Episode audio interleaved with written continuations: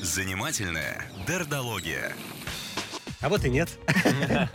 Занимательная. Ну, как Юля, слышишь, Но. смеется мужским голосом прекрасным. Но не дердология. Сегодня с нами в студии нейрокоуч, эксперт по управлению состояниями Макс Катков. Здравствуйте, Макс. Добрый день, доброе Рады, утро. рады вас видеть. Вам, я думаю, придется все-таки объяснить, что такое нейрокоуч для начала. А нейрокоуч — это человек, который занимается нейрокоучингом. Спасибо э, Да. большое. Стало гораздо понятнее. Но по большому счету это такое смешение трех специальностей. Да? Первая специальность — это психология все-таки, то есть понимание о том, как работает наша личность, эмоции и интеллект.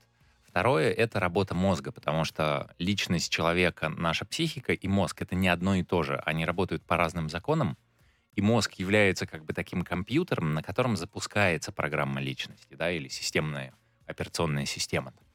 И третий э, элемент — это идея тренировки, потому что мозг, э, как часть тела, как мышцы, как другие части нашего тела, нуждается в тренировке, в том, чтобы нарабатывать какие-то вещи. И а, одного понимания часто бывает недостаточно для того, чтобы создать те изменения, которые человек хочет.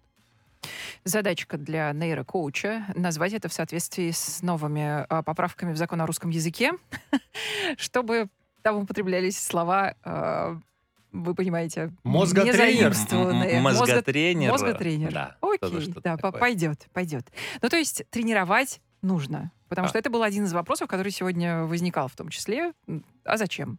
Безусловно. Ну, наш мозг, он обладает таким удивительным качеством, которое называется нейропластичность. И он буквально как мышцы перестраивается. И э, если мы чем-то занимаемся, то он учится делать это лучше, быстрее и легче. А он чем не бы мы ни хочет. занимались. Вот ведь в чем проблема. На самом деле он хочет, это вот фундаментальная его часть, просто люди тренируют большую часть времени не то, что они хотят, чтобы он умел. Да, если человек тренируется тревожности, то через некоторое время он говорит, что я тревожный человек. У него может появиться тревожное расстройство как результат вот этой нейротренировки. Ага, то есть плохому-то мы быстро, да, научаемся. Мы научаемся, на самом деле, ну, можно так сказать, но э, мы научаемся примерно одинаково. Потому что просто вопрос, сколько мы проводим времени, там, если человек говорит, я не могу научиться английскому языку, сколько часов он проводит в неделю, занимаясь английским, и сколько часов в неделю он занимается тревогой или какими-то переживаниями. Это такое увлечение. а, И эти состояния, они натренировываются Ага. и становятся более привычными. Ну, то есть, когда мы говорим эксперт по управлению состояниями, мы имеем в виду состояние нашей психики. Да, состояние Мгм. нервной системы, мозга и всего тела в, в целом. А, Нужно же прийти к какому-то уровню осознанности, чтобы вот это вот все начать с собой вытворять. Ну, то есть человек должен понять, что он слишком тревожный, прежде чем он перейдет Или, на может быть, следующее. наоборот, нужно даже тревожность как-то усилить, чтобы понять, что тебе... Замотивировать себя. Ух Ой, ты. э, э, это на самом деле один из потрясающих методов. Очень часто люди не испытывают и не чувствуют, что они тревожны, что они в стрессе. И один из трюков, чтобы научить человека, э, это усилить его реакции. Тогда они становятся для него более заметными и дискомфортными, и он начинает хотеть менять их. Потому что мы, к сожалению, говорят, к хорошему быстро привыкаешь, но мы точно так же быстро привыкаем к плохому э, и считаем это естественным. Ну, то есть это так называемый стресс, э, стресс тренировки или нет все-таки? Потому что это какая-то опасная вещь. Нет, мы повышаем не сам уровень стресса, а скорее чувствительность к нему. Потому что если человек живет рядом с шумной э, дорогой, да, он перестает ее слышать. Если добавить туда какой-то дополнительный звук, э, он начнет его слышать. И это не вопрос увеличения трафика, это просто ну, вопрос привлечения внимания и вот этих сигналов нашего тела и мозга. Ну хорошо, смотрите, Да. на примерах же всегда проще и интереснее. Я Конечно. невероятно нервничаю, собираясь в путешествие. Не- я не могу просто. Мне плохо. Я боюсь, что мы что-то забудем. Я боюсь, что мы опоздаем на, на самолет. Я, б- ну, то есть я испытываю максимальный дискомфорт. Спасите меня, Максим. А в данном случае нам не нужно усиливать, очевидно, потому Да, что вы это нужно. хорошо замечаете, да, и даже когда вы рассказываете об этом, а, очевидно, что вы начинаете вспоминать это состояние. Вопрос, а, почему мы входим в это состояние? И он связан с работой нашего воображения. То есть, когда вы воображаете, что вы опоздаете на самолет, естественно, мозг вырабатывает часть э, веществ, которые отвечают за вот эту тревожность, переживательность. И э, если вы научитесь управлять этими картинками, если вы представите себе, как вы приезжаете заранее, как вы успеваете, то э, даже не убирая старую картинку, вы будете, да, вот вы сейчас, если представляете, вы сразу Мгм. выглядите расслабленнее, если вы представляете, что все идет четко. Мгм. Ам, Та же самая история, например, когда человек стоит на краю, некоторые люди боятся высоты. Вот ровно так же работает. Наш мозг все время моделирует, что мы можем упасть. И он рисует эту картинку, они пугаются ее. А если я представлю, что я полечу, то... Нет, это будет не самый лучший вариант, потому что он может привести к э, не самым приятным К последствиям. полету да? вниз. Если вы будете, стоя на краю, представлять себе, что вы делаете шаг назад вместо падения и займете свое воображение этим процессом, то даже люди с очень сильным страхом высоты начинают чувствовать себя лучше. И это практически формула для большинства о, ситуаций управления страхом. стресса, Ну, Да. тогда сразу хочется пример аэрофобия. То есть как она, как здесь э, нужно, какую картинку нарисовать для себя, чтобы поби- победить ее? А, ну, когда мы говорим про фобии, мы все-таки говорим Это про... же страхи, те же страхи. Это не совсем те же страхи, это уже очень большая системная реакция, которая лежит глубоко в бессознательном, да, там тело целиком реагирует, и у настоящего аэрофоба могут ноги там от страха отниматься. Ну Я да, ви- видел да. таких людей, консультировал их. А один из образов, который может быть для такого человека, если он, например, боится турбулентности, да, когда качает самолет. Обычно эти же самые люди очень комфортно и легко катаются на катере. На катере вот этого не возникает ощущения, хотя колбасит. Катер на земле все-таки. Ну, Ну, ну, как катер- не катер на земле, на- на на воде. поверхности Ну, какой-то. но по большому счету, если представлять себе, что самолет э, скользит по волнам и прыгает на волнах, М. вот этот образ, он очень часто может успокоить человека. Сколько требуется работы, как правило? Или зависит всегда э, индивидуально? Безусловно, это индивидуальная история, но моя специализация — это стратегическое консультирование, это быстрые изменения. И знаете, ну вот когда человек, например, боится аэрофобии, или э, у него есть аэрофобия, боится пауков, он не ходил на какие-то системы консультации или семинары, как это делать. Он часто научился этому за один раз, испугавшись паука. Это говорит нам о том, что мозг в принципе может учиться за один раз. При правильных условиях, при создании интенсивной среды. А, Поэтому фактически мы можем сделать это за один раз. Но иногда требуется какое-то количество раз, 3-5 встреч, э, если мы говорим про вот какие-то фобии. фобии, Мгм. а, да, для того, чтобы создать вот это условие, в котором мы сможем обучить мозг за один раз. Давайте мы э, вернемся к примерам Да. наших слушателей. Да, мы их спрашивали сегодня с утра, как они э, нагружают свой мозг, заставляют его работать, и как они отдыхают. Что у нас в списке, смотрите. Играть в приставку. Причем любопытно, что это и там, и там. А, Мгм. да, да.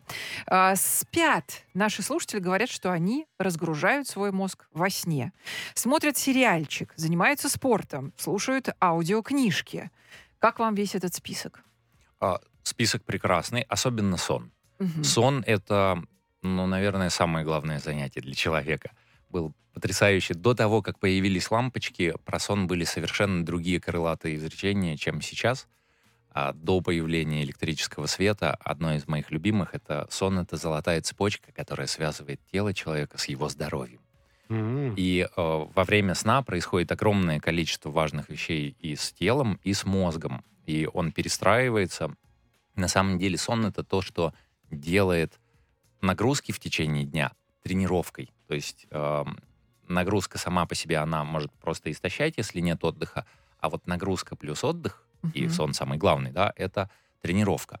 Если мы говорим про сериальчики, то вопрос, какой тип нагрузки у этого человека помимо Вообще. сериалов. Да. Мгм. И если э, для него, как, например, для сотрудников э, радиостанции, да, большое количество просмотра новостей и контента обработки является частью его работы, то, наверное, просмотр сериала не будет являться отдыхом, потому что не происходит Я так и знала. Я М, да. работаю в этот момент. Абсолютно. Ну и вопрос, конечно, в количестве. Да. Одна серия, когда мы получаем впечатление, знакомимся с новой эстетикой, погружаемся в новую историю, она может быть таким переключением. И в частности, это работает еще как отвлечение от собственного воображения.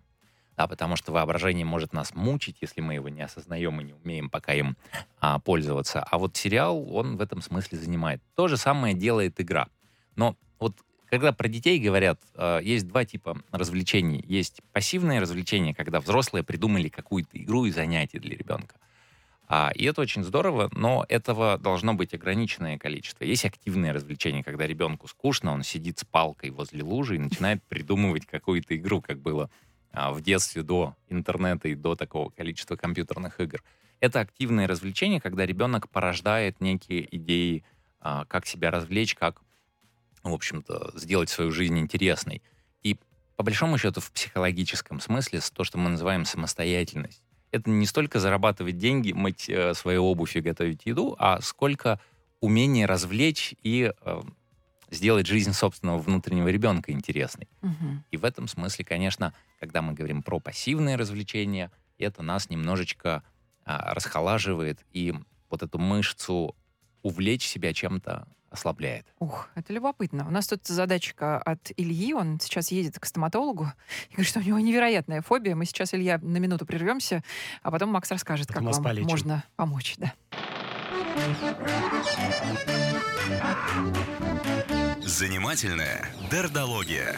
Замена на поле занимательной дердологии. Вместо Юлии Дердо Макс Катков, нейрокоуч, эксперт по управлению состояниями. Сегодня говорим о том, как вы напрягаете свой мозг, ну, как заставляете его работать, и как его э, расслабляете и успокаиваете. Вообще обсуждаем, надо ли это делать все, или пусть, пусть он сам как хочет. Хочет Надо, напрягается, хочет нет. Итак, э, Илья. Илья, да, его э, Стоматологическая Сообщение. фобия. как быть, как э, вылечить себя Да, от этого. ну, поход к стоматологу это одно из не очень приятных занятий для большинства людей. Я недавно сам провел несколько дней в стоматологическом кресле и очень хорошо помню, как это происходит. Вы ну- признаетесь, Максим, что вы же без анестезии это делали. Да, я без анестезии лечился, Можете потому что у меня были вечером а, Максим записи, э, эфиры и, собственно, выступления. Мгм. И да, а, боль и дискомфорт — это вопрос, в частности, фокуса нашего внимания, как это ни странно прозвучит. Да, и у нас есть э, возможность, когда мы лежим в кресле, мы слишком сильно прислушиваемся к тому, что происходит в зубах. Да. Одна из причин для этого, потому что там скучно и некуда посмотреть. Да, перед нами часто потолок, это ослепляющий свет. Сейчас э, в дорогих Переговоры клиниках сотрудников да, пугающие. переговоры э, сотрудников. И э, сейчас во многих клиниках дорогих они уже используют очки виртуальной реальности, надевают их и показывают кино. Но это пока редкость все-таки. И пока это редкость, э, можно делать это отчасти самостоятельно. То есть здорово взять с собой наушники и слушать что-то интересное, что увлечет ваше воображение. Невозможно практически, вы должны слушать команды доктора. А, Да, Ну, закрой, открой. Сплюнь. На самом деле, если вы вставите хотя бы а, од- один наушник, Ага. одно ухо, то вы уже сможете переключаться на там, аудиокнигу или какую-то интересную лекцию. Я обожаю а, слушать лекции. Но э, ключевой Свои? элемент... а, э, Свои. Конечно. Да.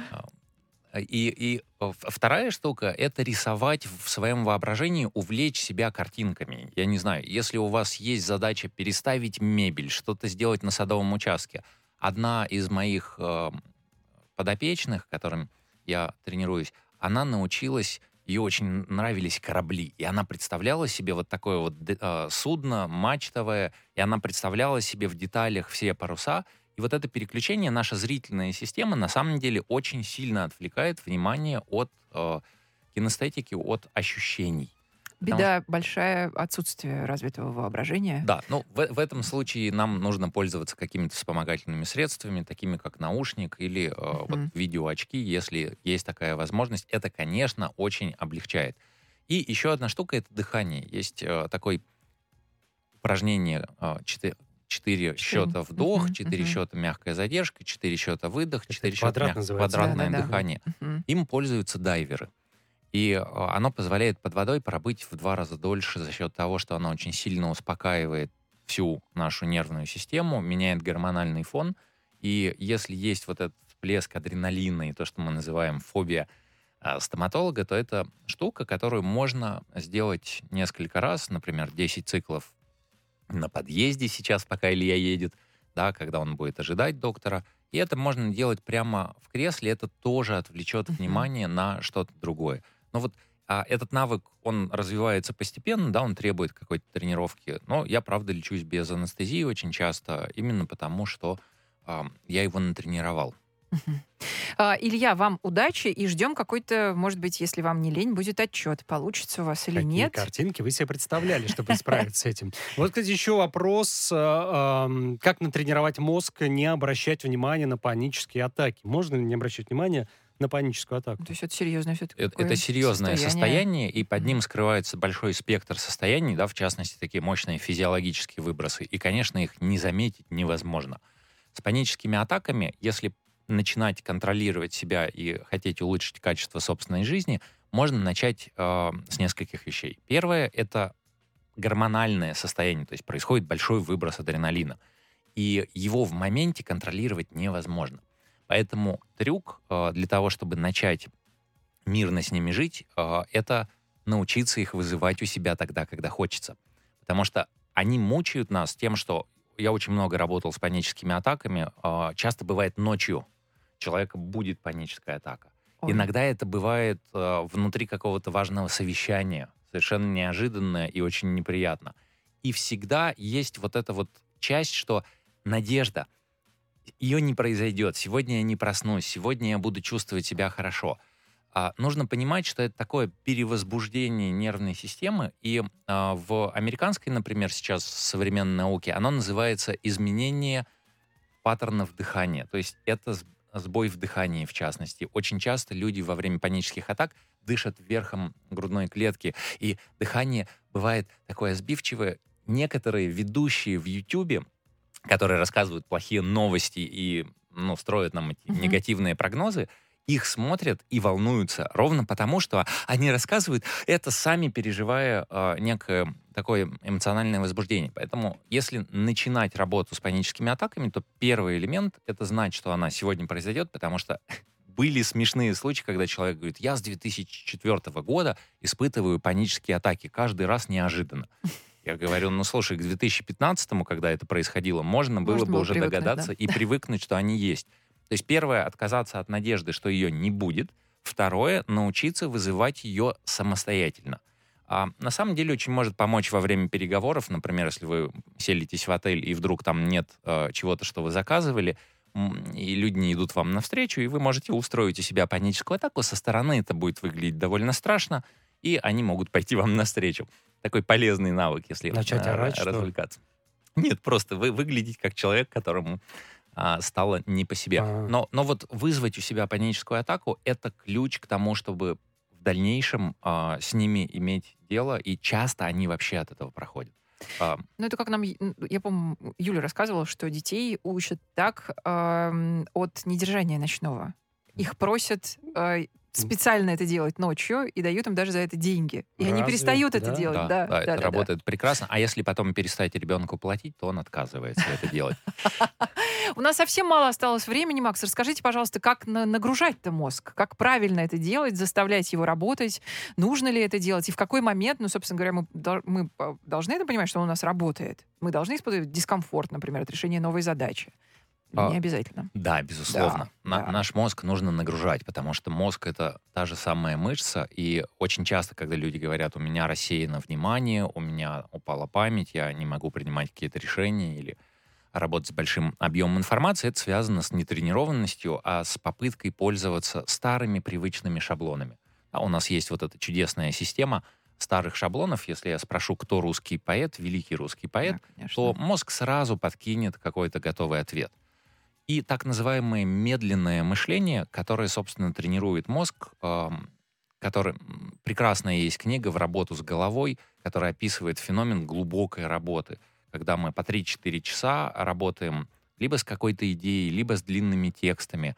А то, что в современном мире ну, отходит на задний план, потому что есть огромное количество саммари, шорцев, да, Да, каких-то да. маленьких э, видов информации. То есть для мозга нам необходимо вот эти длительные нагрузки, когда мы на одну и ту же тему заставляем его прод- продолжительно 2, 3, 4 часа работать. И на самом деле это доставляет нам невероятное удовольствие в конце.